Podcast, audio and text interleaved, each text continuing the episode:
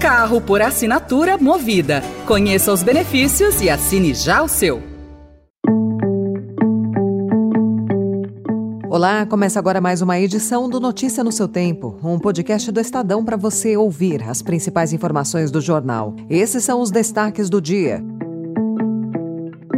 Corte de emenda acirra embate por orçamento entre Lula e Congresso. Assessor de Haddad defende limites e metas a conteúdo local na indústria. E Oppenheimer supera Barbie na lista do Oscar.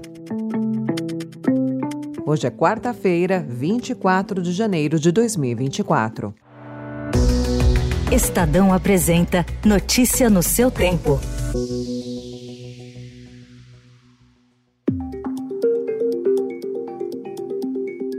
A decisão do presidente Lula de vetar 5,6 bilhões de reais em emendas parlamentares na lei orçamentária anual explicitou o cabo de guerra permanente entre executivo e legislativo pelo controle do orçamento federal. O corte na fatia das chamadas emendas de comissão atingiu cerca de 10% do orçamento de transferências parlamentares previstas e ampliou o clima de desconfiança no Congresso. Lula justificou a medida afirmando que o orçamento de 2024 está sendo feito com as condições que é possível fazer. É importante lembrar que esse orçamento de agora é o primeiro orçamento que eu estou fazendo. O outro orçamento eu herdei. Esse nós estamos fazendo com as condições que é possível fazer. Mas parlamentares já discutem outra investida sobre os recursos com a criação de um modelo de pagamento de emendas mais rápido e com menos fiscalização que o tradicional. Congressistas ouvidos ontem pelo Estadão avaliaram que a medida tomada por Lula tensiona ainda mais a relação entre os poderes e demonstra a dificuldade do executivo em cumprir acordos firmados com o parlamento.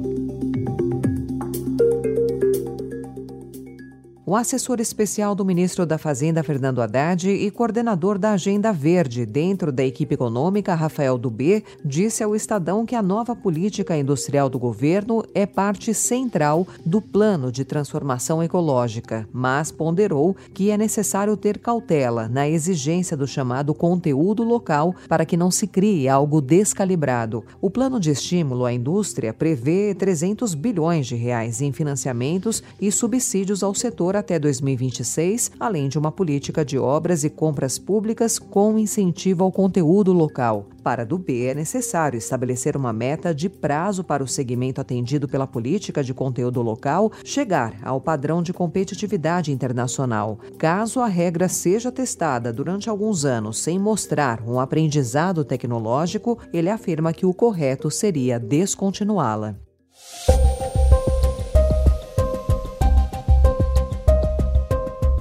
Nos Estados Unidos, baixas taxas de aprovação e índices de confiança do consumidor têm assombrado o presidente americano Joe Biden, virando um sinal preocupante para a Casa Branca em ano eleitoral. Mas dados recentes sugerem que a maré está começando a mudar. Os americanos estão se sentindo mais confiantes na economia. Indicações preliminares sugerem que eles esperam cada vez mais que a inflação continue a diminuir e acreditam que as taxas de juros em breve serão reduzidas. O mercado financeiro vem superando recordes históricos. O retorno do otimismo, se persistir, pode reforçar as chances de reeleição de Biden e representar um problema para o ex-presidente Donald Trump.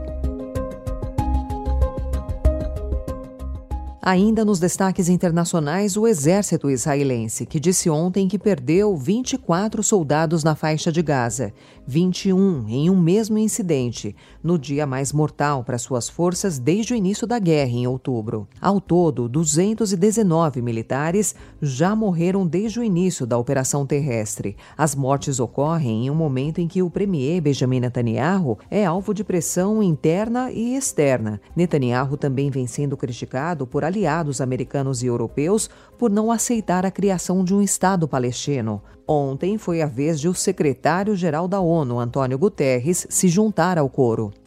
Last week's clear and repeated rejection of the two state solution at the highest level of the Israeli government is unacceptable.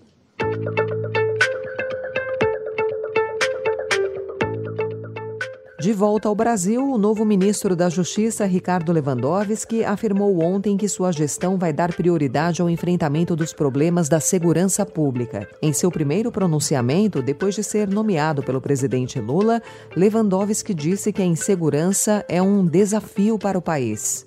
Nós temos um desafio que é uma preocupação eh, do cidadão comum hoje, que é o desafio com a segurança a segurança que afeta a insegurança, melhor dizendo, a criminalidade, o crime organizado. O ministro aposentado do STF escolheu o Procurador-Geral da República de São Paulo, Mário Sarrubo, para o comando da Secretaria Nacional de Segurança Pública. Que só quando cruza Ipiranga e a Avenida São João Eternizado pela música de Caetano Veloso, o encontro da Avenida São João com a Ipiranga, em São Paulo, também abriga a mobilização da comunidade diante dos problemas da região. A esquina mais famosa da cidade completa 470 anos amanhã. Donos de restaurantes, bares e hotéis se juntam para buscar melhores condições de segurança. Além de atuar coletivamente para pressionar o poder público, o grupo de empreendedores quer instalar câmeras de segurança particulares e promover mais atividades culturais. A iniciativa ainda está em análise para não ferir a violação da privacidade dos pedestres e a Lei Geral de Proteção de Dados e corre paralelamente ao plano do Poder Municipal de instalar mais de 200 câmeras no centro. Notícia no seu tempo. The nominees for Best Motion Picture of the Year are Oppenheimer, Emma Thomas, Charles Roven, and Christopher Nolan, producers. O filme Oppenheimer, de Christopher Nolan, recebeu o maior número de indicações para o Oscar deste ano. Foram 13. Barbie, que se colocava como seu principal rival até o anúncio dos indicados, ocorrido ontem em Los Angeles, ficou com oito indicações. Mas tanto a diretora Greta Gerwig quanto a atriz Margot Robbie acabaram fora da lista. Em número de indicações, a produção sobre a boneca mais célebre do mundo ficou atrás de Assassinos da Lua das Flores, de Mark Martin Scorsese, com 10 indicações, e de Pobres Criaturas, a versão de Frankenstein de Yorgos Lanthimos, que recebeu 10. Essa foi mais uma edição do Notícia no seu tempo, com a apresentação e roteiro de Alessandra Romano, produção e finalização de Felipe Caldo. O editor de núcleo de áudio é Manuel Bonfim. Você encontra essas notícias e outras informações no site estadão.com.br. Obrigada pela sua escuta até aqui e até amanhã. Você ouviu Notícia no seu tempo. Carro por assinatura movida. Conheça os benefícios e assine já o seu.